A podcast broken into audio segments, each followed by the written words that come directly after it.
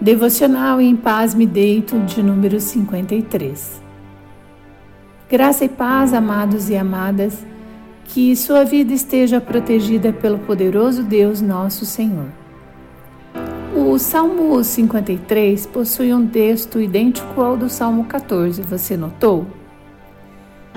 E no devocional passado, refletimos um pouco a respeito da maldade espalhada sobre a face da terra. Hoje daremos continuidade ao tema. Quando as pessoas optam por afirmar que Deus não existe, tornam-se egoístas ao extremo, a partir do momento em que rejeitam submeter-se às leis do Senhor. Isso porque não têm em quem confiar o seu futuro. Elas precisam buscar tudo por conta própria. Que nós não sejamos assim.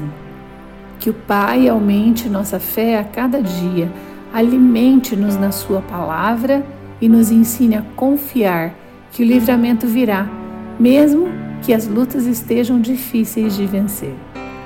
Oremos. Deus Pai Todo-Poderoso, honramos o Teu nome para sempre e reconhecemos que só o Senhor é Deus e tem poder sobre toda a nossa vida.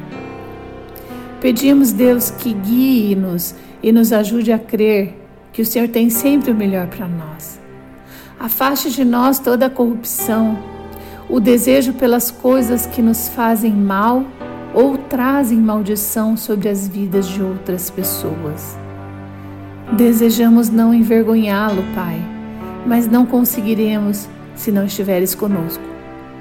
Guie cada passo Purifique-nos a boca para que dela saiam palavras de bênçãos. Que as nossas mãos não toquem naquilo que não nos pertence. Queremos levantá-las para adorar ao Senhor. Permanece em nós, Espírito de Deus.